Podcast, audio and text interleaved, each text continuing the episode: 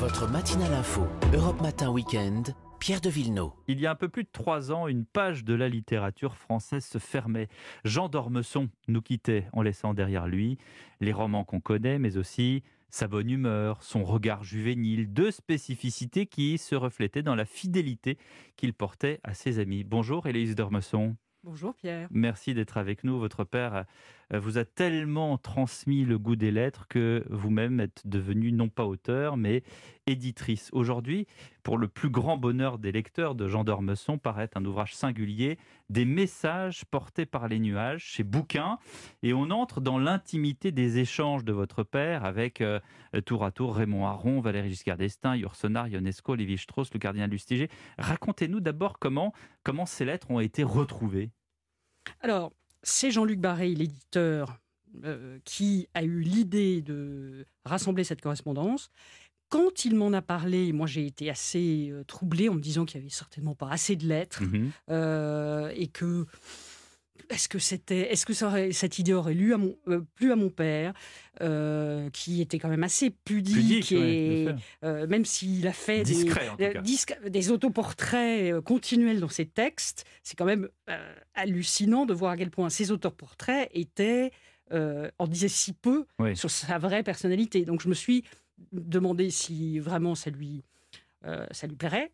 On s'est dit avec euh, Jean-Luc qu'on allait juste faire une recherche pour voir ce qui- si on trouvait des lettres. Mais vous avez trouvé un, un trésor. alors, alors, en fait, ils ont d'abord trouvé un certain nombre de lettres. Déjà, on s'est rendu compte assez vite qu'il y avait un corpus suffisant pour vraiment imaginer publier Un livre. Mais ce livre à cau- devait paraître en novembre dernier. À cause du confinement, sa, sa- sa- sa Décalé. publication a été décalée. Et à, à ce moment-là, euh, ma mère, qui, euh, qui habite toujours dans la maison familiale, faisait des rangements et surtout à la cave, me dit je veux absolument. euh, j'ai appelé, j'ai appelé un chiffonnier pour qu'il nous débarrasse de tous ces cartons. J'ai dit carton, carton, parce qu'il y avait toute une partie de carton que moi j'avais déjà. euh, je vais quand même aller m'assurer. Et là, on je- sur une mine, sur une mine. Il y a, il y a encore euh, une quinzaine. Alors, il y avait une- il y avait des lettres qu'on avait déjà, mais c'était des photocopies Hmm. euh, d'un certain nombre de, de- de D'écrits. lettres, et d'écrits, euh, d'écrits d'ailleurs, mais aussi de lettres, et euh, no- notamment la lettre à, à Valéry Giscard d'Estaing, Oui.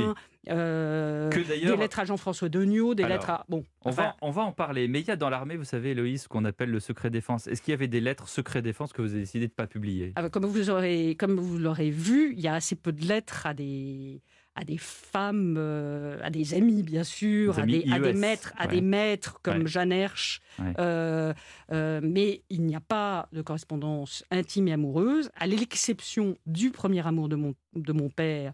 euh, qui était Nine de Montal, il y a une lettre, euh, une lettre d'amour qui, Ouais. euh, qui est assez euh, Poignante, hein. assez poignant et, et- et il était très très jeune, donc c'est Ouais. c'est le jour d'Orbesso Fougueuse. fougue- fougueux et amoureux à, vingt- à- à 20 ans.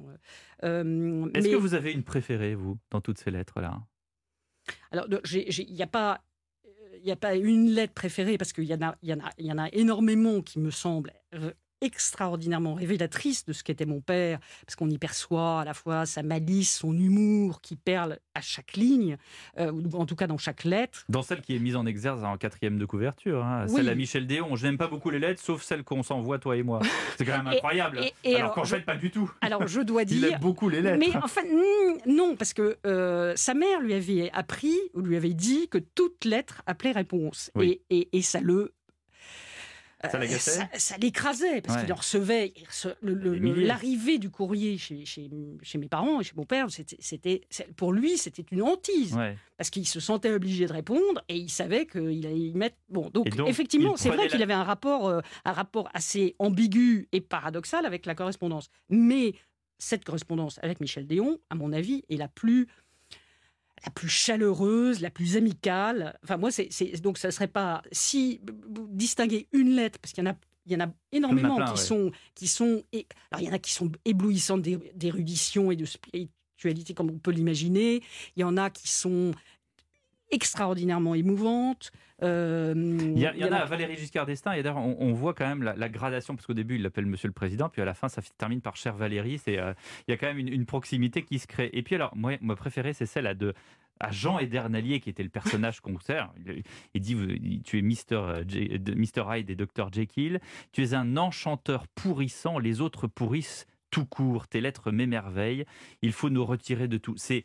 C'est extraordinaire. Il y a une sorte de confession comme ça, en page 198 de Jean d'Ormesson, où, on l'imagine si peu euh, aux côtés d'un personnage aussi, euh, aussi terrible que Jean Edernalier. Bah, Il avait des amitiés euh, très inattendues. hein. Il, aimait, il aimait certains de ses ennemis. Il avait ça. une vraie affection pour certains de ses, ses ennemis politiques. Euh, il avait, euh, et, et il avait des, des- des amitiés littéraires euh, très éclectiques. Et d'ailleurs le, le livre, le, li- le livre en témoigne. Et alors c'est marrant parce qu'il y a le stratagème, il y a le stratège. il prenait la plume, ou plutôt pas, puisqu'il prenait ce feutre bleu inénarrable que j'ai entre les mains, puisque c'est un feutre qu'on peut acheter à peu près dans toutes les Oui, oui, papeteries, qui coûte pas très cher. C'était une, une, une sorte de fétichisme de ce feutre bleu?